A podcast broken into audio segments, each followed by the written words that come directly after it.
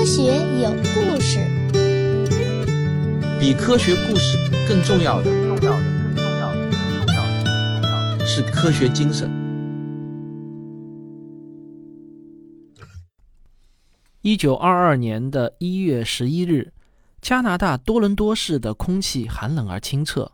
十四岁的男孩汤姆森蜷缩在窗前的椅子里，享受着冬日的暖阳。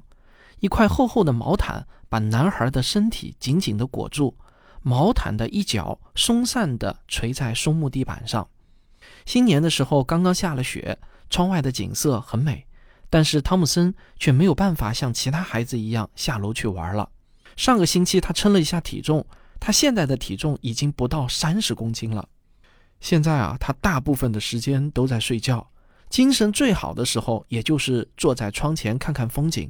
小汤姆森感觉到，最近妈妈陪伴自己的时间越来越多了。他敏锐地觉察到自己可能快要死了。而汤姆森的妈妈此时呢，就静静地站在椅子后面，她用最平静的眼神望着孩子。心情却无比复杂。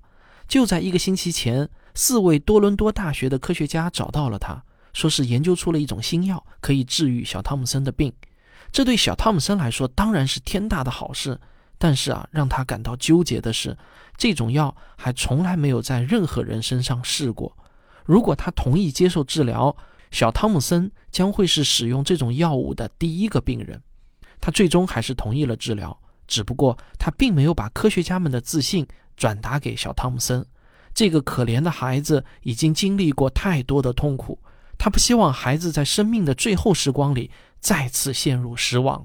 下午，在多伦多医院里，小汤姆森接受了注射。不过，治疗结果显然是打了科学家们的脸。小汤姆森的病丝毫没有好转的迹象。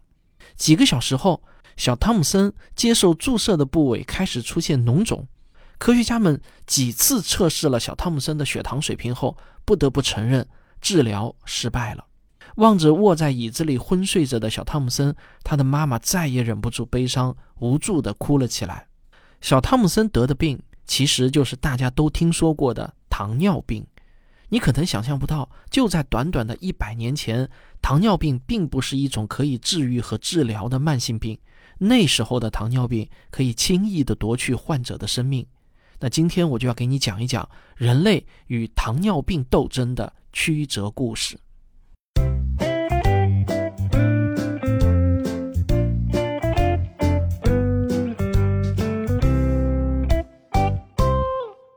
糖尿病的患病率极高，大约每十一个人中就有一个人是糖尿病患者。患上了糖尿病的病人会表现出容易口渴、饮食量增大，但身体却逐渐消瘦的反常现象。因为症状非常特殊，在很早以前，古人就能准确地识别出糖尿病了。在一处距今三千五百多年前的古埃及贵族墓葬群中，考古学家就辨认出了法老王亚赫摩斯一世的身份。在他的墓葬旁边，人们发现了一本迄今为止最古老的医书。在破译了上面记载的文字之后啊，考古学家们惊讶地发现，其中竟然记载了一种名叫多尿的疾病。患者的病症之一就是饮水量与尿量都非常多，这是有据可查的最古老的糖尿病医学记录。我国对于糖尿病的记载虽然不如埃及那么早，但理解却更加透彻。在两千多年前的《黄帝内经》里就有关于消渴症的记载，光是这个病名就把糖尿病患者消瘦和口渴这两个特征描述得非常清晰。到了唐朝初年，著名医家。曾立言在他的著作《古今录验方》中就留下了糖尿病患者尿液很甜的记录，但是呢，受当时的条件所限，古代的医学家们最终还是止步在对糖尿病的诊断和描述上。如果不从生理学角度理解糖尿病的病因，那就没有办法为患者提供有效的治疗。直到19世纪末的几个意外发现，这才拉开了人类与糖尿病斗争的大幕。第一个意外发现来自于一种名叫山羊豆的牧草。美国的牧民们发现啊，给羊喂食山羊豆可以明显提高山羊的产奶量，但是如果吃多了，山羊就会出现低血糖，甚至是死亡的现象。能够引发低血糖，这不就是治疗糖尿病的良药吗？这立即就引起了科学家们的关注。进一步研究就发现，引起降糖作用的是山羊豆中的瓜类化合物山羊豆碱。不过，山羊豆碱的毒性太大，距离临床应用还有不小的距离。但是啊，这给了科学家们一个研究方向，那就是只要找到一种安全的瓜类化合物，就有可能治疗糖尿病。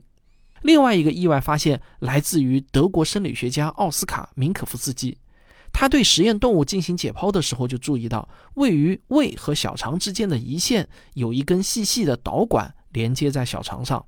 按照当时的普遍认知，胰腺提供了某种消化功能，但是某种消化功能这种含糊的定义惹怒了严谨的明可夫斯基。他认为有必要彻底弄清楚胰腺的具体功能。明可夫斯基的想法是啊，找一条狗，直接把它的胰腺摘除，看看会发生什么事情。这样的想法是相当大胆的，因为当时的主流观点认为，每一个主要的器官功能都是不可替代的。如果切除了狗的胰腺，那狗就一定活不下来了。但是明可夫斯基可不这么想。如果人们并不清楚胰腺的功能，又凭什么说切除胰腺的狗一定就会死呢？于是他极力说服了他的老搭档梅林来帮助他做这个手术。果然啊，手术非常的成功。摘除了胰腺的狗不仅没有死，似乎还表现出更好的食欲来。明可夫斯基和梅林一起观察了好几天，竟然没有发现摘除胰腺的狗有什么异常。但是就在他们感到迷惑的时候啊，实验助手却抱怨说：“本来训练的很好的小狗呢，现在总是到处撒尿，而且它的尿啊还特别的爱招苍蝇。”这个不经意的抱怨一下子就启发了梅林。他猜想，会不会摘除胰腺，让狗的尿液成分发生了变化呢？他们马上测量了小狗的尿液成分，发现里面的糖分明显高于健康的狗。又过了几天，小狗烦躁、容易口渴、尿量增加和体重减轻的症状变得越来越明显了，这与糖尿病人表现出来的症状完全一致。这个结果就让明可夫斯基欣喜若狂，他万万没有想到啊！切除胰腺竟然让狗得上了糖尿病，困扰人类几千年的糖尿病病因之谜，竟然就这么被误打误撞的给解开了。确认了胰腺与糖尿病的相关性之后，针对糖尿病的研究很快就成了热门课题。但是这项研究的最大挑战在于，科学家们没有找到健康人与糖尿病人胰腺的差别。一九零一年，美国医生尤金·奥培在进行解剖训练时，意外地发现，胰腺中有一些大小和形状不固定的细胞团，这些细胞团就像是一个一个的小岛，分散在胰脏中央部位的其他细胞中。奥培呢，就把它们叫做胰岛细胞。而糖尿病人的胰脏绝大部分组织都与正常的胰脏完全一样，只有胰岛细胞呈现出萎缩的形态。奥培猜测，这些萎缩的胰岛细胞应该就是引发糖尿病的罪魁祸首。也许它们可以分泌出某种类似于消化液的物质，影响到血糖浓度的调节。奥培的发现把陷入困境的糖尿病研究一下子就带上了正轨。只要找到这种能够调节血糖的物质，就有可能治疗曾经是不治之症的糖尿病了。科学家们迫切的希望能早日找到这种物质。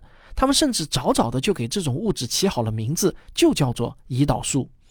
提取胰岛素的工作看起来挺简单，但进展啊却不怎么顺利。德国医生乔治·祖尔泽尝试用牛胰腺的提取液来治疗病危的糖尿病人，然而效果并不明显。当时的科学家们认为，这不过就是一个化合物提取的问题，效果不够明显的原因就是因为纯度不够，最多只需要三到五年的时间就能最终突破。但是呢，一晃十年过去了，胰岛素提取问题依然是丝毫没有进展。科学家们猜测啊，这可能是因为胰腺在分泌胰岛素的同时，还会分泌其他的消化液。当这些消化液与胰岛素混合在一起的时候，胰岛素就会被降解掉。这个猜测后来就被现代医学所证实，影响了胰岛素提取的物质确实存在，那就是胰腺分泌的胰蛋白酶。其实啊，卡住众多科学家的并不是什么提纯技术，而是对糖尿病病理机制的不了解。科学和技术总是在互相支持中交替成长。几年之后，一位年轻医生对胰腺生理机能的新认知，再一次打破了僵局。好了，我们先上个小广告，广告之后咱们再继续讲糖尿病的故事。我的新书《文明的火种》，人人都可以像科学家一样思考，已经在各大网络书店全面上市了。这是我过去几年中所有阐述科学精神和科学思维的文章精选集。有些话，如果你自己无法开口对亲朋好友说，就可以赠送我这本书，你懂的。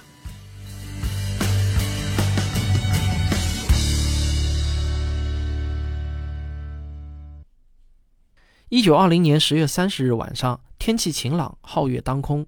兼职教师弗雷德里克·班廷留在自己的小诊所里，没有回家。他要连夜为自己的课程准备一份关于糖尿病的讲义。在准备讲义的过程中，一份有趣的病例报告吸引了他：一位病人的胰腺导管被结石给堵塞了，这就导致分泌消化酶的胰腺泡细胞萎缩。但是，胰腺中负责调节血糖的胰岛细胞却安然无恙。这个案例就让班廷灵光一现，他想啊，如果模仿病例中的状况，把狗的胰腺导管用手术结扎，等分泌消化酶的胰腺泡细胞萎缩之后，再提取胰岛素，是不是就能成功了呢？想到这里呢，说干就干。班廷想到这一点啊，连讲义也没有心思写了。他辞掉了兼职教师的工作，关闭了赖以生存的小诊所，以破釜沉舟的姿态回到了母校多伦多大学。他希望糖尿病权威麦克劳德教授能够支持他的研究。班廷兴奋地跟麦克劳德教授说：“啊，我想到了一种提纯胰岛素的方法，您能不能给我几条狗和一个实验室？我一定能够做出成绩来。”哪知道啊，麦克劳德教授丝毫没有被班廷的激情所打动，相反，他觉得班廷的想法太过疯狂了，不如趁早放弃的好。与默默无闻的班廷不同，麦克劳德教授是一位名声显赫的糖尿病专家，他了解这个行业里的同行们所经历过的那些种种失败，早就不会再为一个想法而激动不已了。班廷当然也明白教授的意思，毕竟提取胰岛素这件事情啊，那些学术大牛和知名医生已经努力了很多年，几乎什么方法都试了个遍，怎么会把机会留给他这个半业余的毛头小伙子呢？不过啊，班廷并没有就此放弃。如果说班廷身上有什么特质能够影响他的未来，那应该就是勇气和坚持。班廷从小就是一个确定了目标就一往无前的人，这一次他也不例外。在之后的几个月里，班廷又多次拜访了麦克劳德，反复把自己的实验思路讲给他听。一九二一年五月，麦克劳德教授准备离开学校回苏格兰老家度假。这段时间，他的实验室正好闲着。不知道他是被班廷的执着打动了，还是对班廷的实验设计提起了兴趣，竟然同意了班廷的请求。他给班廷分配了十条狗，允许他使用自己的实验室。还派了自己二十一岁的年轻助手查尔斯·贝斯特给他帮忙。对班廷来说啊，这幸福到来的实在是太过突然了。班廷的实验需要做两种手术，一种是给狗结扎胰腺导管，等狗的胰腺泡萎缩之后，再取出胰腺作为提取胰岛素的原料；另一种是给狗摘取胰腺，让它们变成患上糖尿病的狗。之所以需要患上糖尿病的狗啊，是因为在胰岛素提取的过程中，随时都要检测提取液中的胰岛素浓度。当时唯一的办法呢，就是直接在糖尿病狗身上做实验，根据提取液的治疗水平来判断提纯的效果。班廷和贝斯特在手术水平上都是真正的新手，胰腺导管结扎手术进行的还算顺利，但到了给狗摘除胰脏这一步，他们就应付不来了。十条小狗在很短的时间内就死在了手术台上，没有办法，他们只好自掏腰包买狗来继续实验。在牺牲了九十一条小狗之后，这俩人啊，终于在第九十二号实验狗身上观察到了明显的降糖效果。麦克劳德教授度假回来，看到两个年轻人还真的做出了成绩，还是有些惊喜的。但是在精通外科手术的麦克劳德看来，为了完成这么简单的实验，竟然有那么多小狗牺牲在手术台上，实在是令他哭笑不得。有了麦克劳德的加入之后，这个三人小团队终于显得不那么业余了。他们先是用屠宰场收购的牛的胰腺替代了小狗，又找到了酸化酒精浸泡提纯的新方法。项目开始快速的进展。为了提到更纯的胰岛素，麦克劳德还拉着当时刚好来到多伦多进行游学的鲸鱼蛋白提取的年轻生化学家詹姆斯·克利普加入到研究队伍，让这个团队终于有了点儿顶级科研团队的样子。一九二二年一月，这个四人团队在进行了无数次成功的动物实验之后，终于迎来了真正的挑战。麦克劳德教授联系到了一位只有十四岁的重度糖尿病患者莱昂纳多·汤姆森。一月十一号这一天，汤姆森将成为提纯胰岛素的第一位临床患者。这正是我们节目开头讲述的故事。在第一次注射之后，小男孩汤姆森的病情并没有明显好转，相反，在注射的部位还造成了脓肿。好在幸运的是啊，小男孩身上没有出现更严重的不良反应。虽然这些胰岛素已经经过了反复的提纯，但用于临床注射还是杂质太多。就在这个紧要关头，精于蛋白提取的克利普提出，自己可以对提取液再进行一轮纯化，然后再试一次。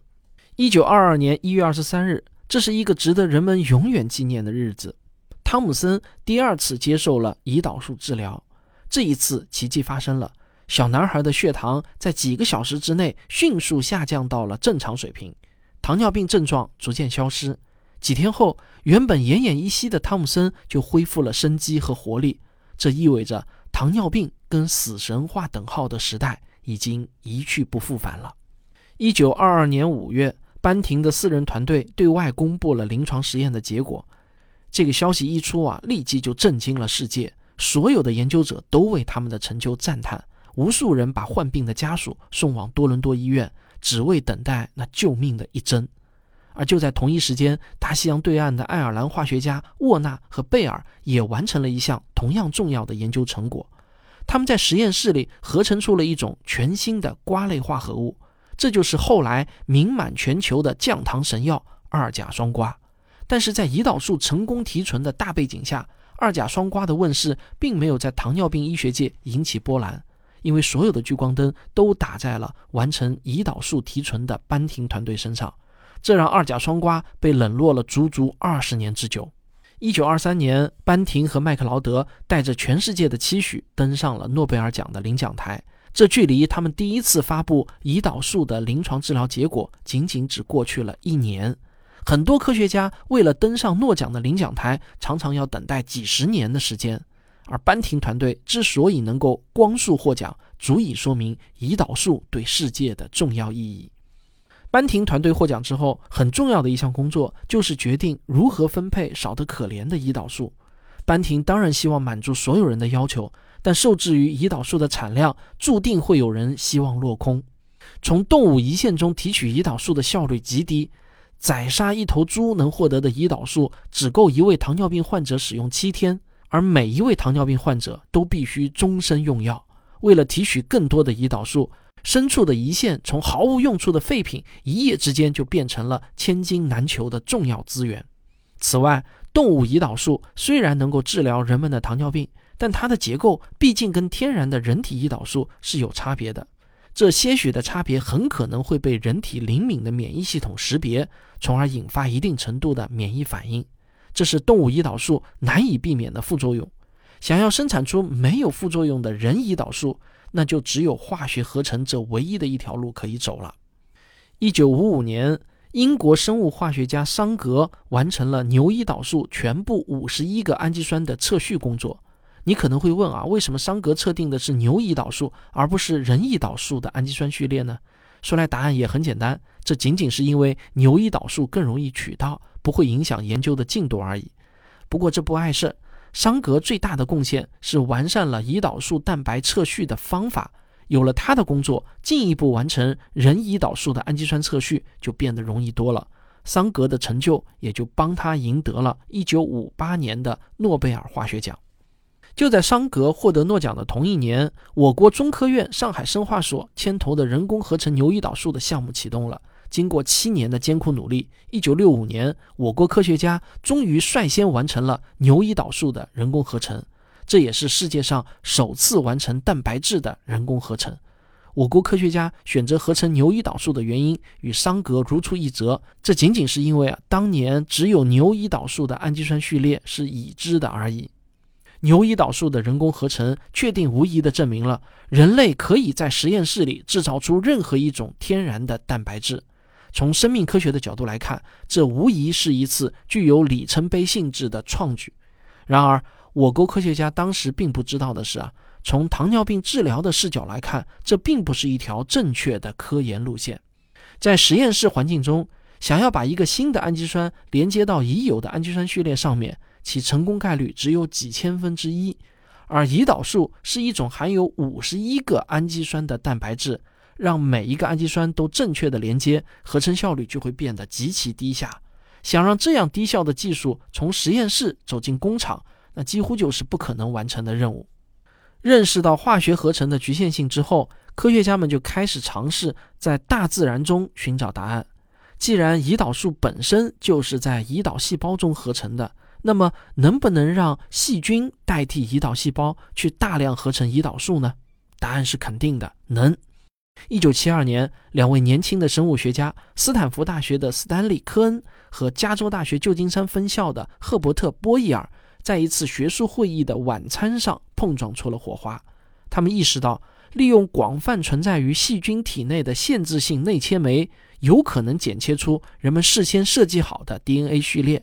当这个细菌分裂的时候，它就能生产出我们想要的蛋白质产品了。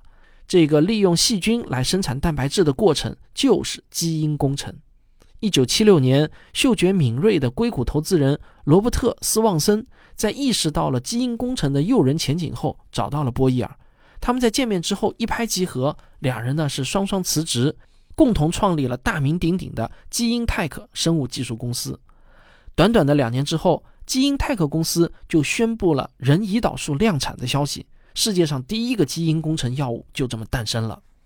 在基因工程解决了人胰岛素批量生产的问题之后，人胰岛素慢慢的降到了平民价格，糖尿病也逐渐成为了一种可以控制的慢性病。听到这里啊，你可能会认为，在对抗糖尿病的战役中，人类已经牢牢锁定了胜局，接下来只要对胰岛素进行一点点小改善也就够了。老实说啊，当时的科学家们也真的就是这么想的。胰岛素的光芒实在是太过耀眼，他们见过太多像小男孩汤姆森那样骨瘦如柴、奄奄一息的病人，在注射胰岛素后很快就变得活蹦乱跳起来。人类有史以来真没有哪种药物可以达到胰岛素这样的神奇效果。胰岛素的神奇让医生们有意无意地忽视了一个重要的细节，这个细节就是有些患者在注射胰岛素之后。效果立竿见影，而这些患者以年轻的小孩为主。但是有些患者呢，在注射胰岛素之后，效果并不明显。这些患者呢，往往以大腹便便的中年人为主。其实，早在一千五百多年前的古印度，医生就已经观察到儿童型和肥胖型这两类糖尿病的不同之处。医生们当然不是看不到这些差别，只不过啊，在不清楚致病机理的情况下。用胰岛素来治疗糖尿病显然是最佳的选择。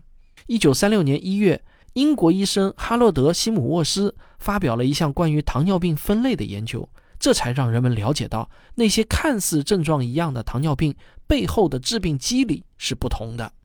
小男孩汤姆森患上的其实呢是一种自身免疫疾病，病因是免疫系统误杀了生产胰岛素的胰岛贝塔细胞。这些患者的身体不能制造胰岛素，他们面临的是胰岛素的绝对不足。所以啊，长期的胰岛素注射对这类患者就非常有效。我们把这类糖尿病称之为一型糖尿病。一型糖尿病的患者只占糖尿病患者总数的百分之十。而另外一类糖尿病是一种代谢疾病，肥胖、不健康的饮食、缺乏运动等原因，让身体对胰岛素失去了响应。这些患者的胰腺并没有发生病变，只是胰岛素的血糖调控能力下降了而已。这种患者单靠注射胰岛素效果就不明显了。我们把这类患者称之为二型糖尿病。应对占糖尿病患者总数百分之九十的二型糖尿病，我们还需要一种特殊的降糖药才行。一九四九年，菲律宾医生加西亚在他撰写的病例中指出。二甲双胍能够有效降低患者血糖，并且没有引起不良反应。随后，法国糖尿病学家在加西亚的基础上重新评估了过去几十年对瓜类化合物的降糖研究，再一次肯定了二甲双胍的价值。但是，二甲双胍依然是不温不火，直到1957年才在法国首次获批上市。1997年，英国的科学家公布了一项针对二甲双胍。且时间跨度二十年的大样本研究，这些符合循证医学的数据具有强大的说服力，这才让与胰岛素同时代诞生的二甲双胍恢复了应有的江湖地位。自从人类拥有了胰岛素和二甲双胍等神器，大部分糖尿病人只要按规定服用药物，采取积极的生活方式，就能够跟正常人一样健康的生活。不过，我们不得不承认，糖尿病对于人类而言，依然还是一种虽然可以控制，但却无法治愈的疾病。长期的慢性糖尿病依然会给病人带来很多痛苦，除了饮食方面的控制，还有各种糖尿病并发症的风险。在科学家的面前，还摆着一个非常宏伟的目标，那就是彻底根治糖尿病。虽然我们现在还不知道彻底治愈糖尿病的那一天何时会到来，但我们有理由相信。随着科技的进步，这一天一定不会太远。好了，这就是本期的科学有故事，咱们下期再见。科学声音。本期节目的文稿呢，是由科学声音第四期训练营的学员刘永清同学撰稿的。为了这篇稿件啊，他付出了极大的努力，因为这是他写的第六稿了。之前的投稿呢，都被我一遍一遍的退稿。然后呢，他就一遍一遍的按照我的退稿意见来修订，直到最终被我接受。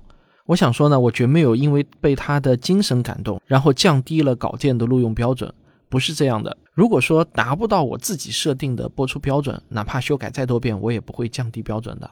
我自己的体会是这样啊，就写作这门手艺呢，认认真真反复打磨一篇文稿，要比随便写十篇文稿收获更大。